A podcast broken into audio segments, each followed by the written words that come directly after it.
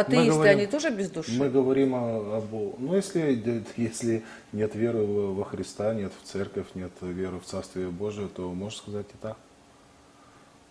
Вот поэтому... Вот Э, еще, Атеистов я не видел ни одного атеиста. Потому что Ну, я видела. бывали разговоры, допустим, с такими людьми, которые позиционировали себя атеистами, но у них про- промелькало, там, допустим, в их словарном запасе, не дай Бог, Бог все видит, Бог их накажет. То есть э, с чего бы атеисту пользоваться лексикой Ну, потому что у нас людей? язык такой. Ну, значит, Слава э, Богу, мы говорим. ну, там, так, э, какой же не здесь дай атеизм? Бог, э, там, Ну, он же не говорит. Господи, ужас Ну, какой там, ну, или наоборот. Значит, это происходит христианизация культуры через язык. Значит, атеизма там нет.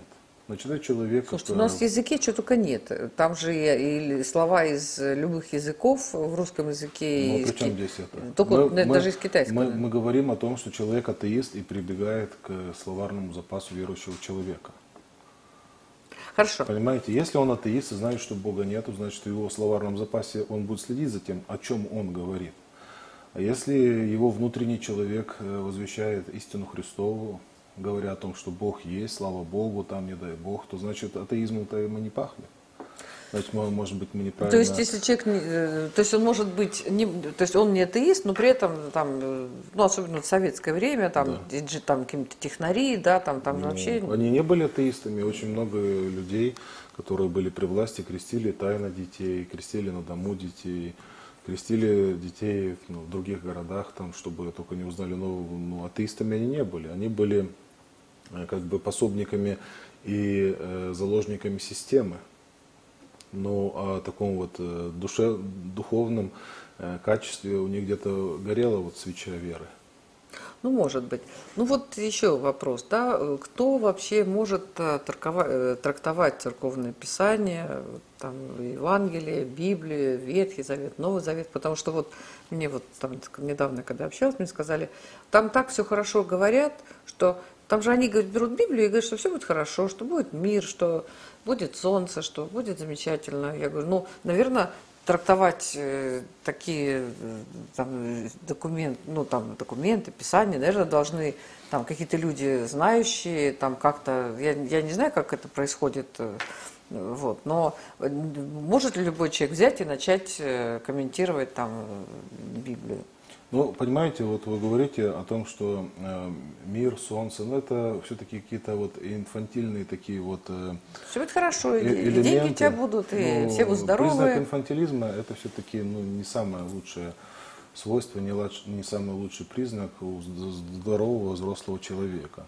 Взрослый здоровый человек знает, что как, полопаешь, как потопаешь, так и полопаешь, понимаете? То есть надо работать, чтобы э, по- воспользоваться плодами своих трудов. Поэтому просто так никогда, даже на странице Священного Писания, э, просто так никогда ничего не получится. Даже когда э, Адам и Ева были э, из рая выставлены, да, то сказано, что в поте трудов будешь добыва- добывать себе хлеб, а женщина будет рожать в боли, в болезнях.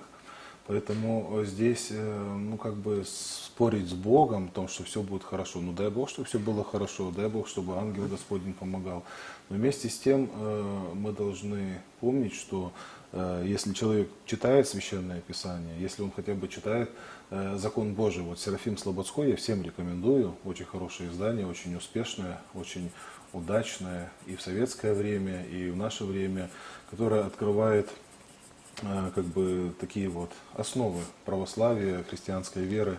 И когда человек ознакомится с этим э, учебником по христианству, да, начальным, там, вводным учебником, то уже проще будет человеку как-то и жить на свете, потому что э, он будет знать, что его ну, не обман, то есть какая-то маломальски э, грамота, такая вот духовная христианская грамотность должна быть. А если у человека, ну, допустим, Самое смешное э, в том, что э, я знаю людей, которые имеют научную степень, причем точных наук, физико-математических наук, которые попадают в секту, которых разводят на большие деньги, на имущество, и эти люди как бы теряют свой критический э, ну, как бы, эле- элемент вот, как бы, э, ну, над этой ситуацией, понимаете? То есть их как-то легко вводят, как-то легко их э, дурят, и э, потом э, даже приходилось участвовать э, в спасении э, от недвижимости э, одного человека, чтобы не остался без крова над Вот, головой.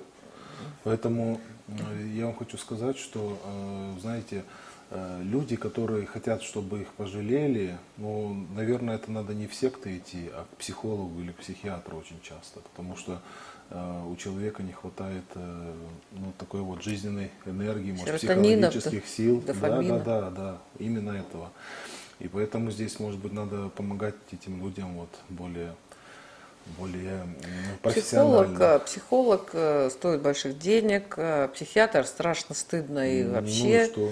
Сейчас так лекарство люди- дает. Надо, надо, надо же выбирать, то психолог стоит, ну, как бы больших денег. Есть православные психологи, есть православные священники, к которому прийти можно вот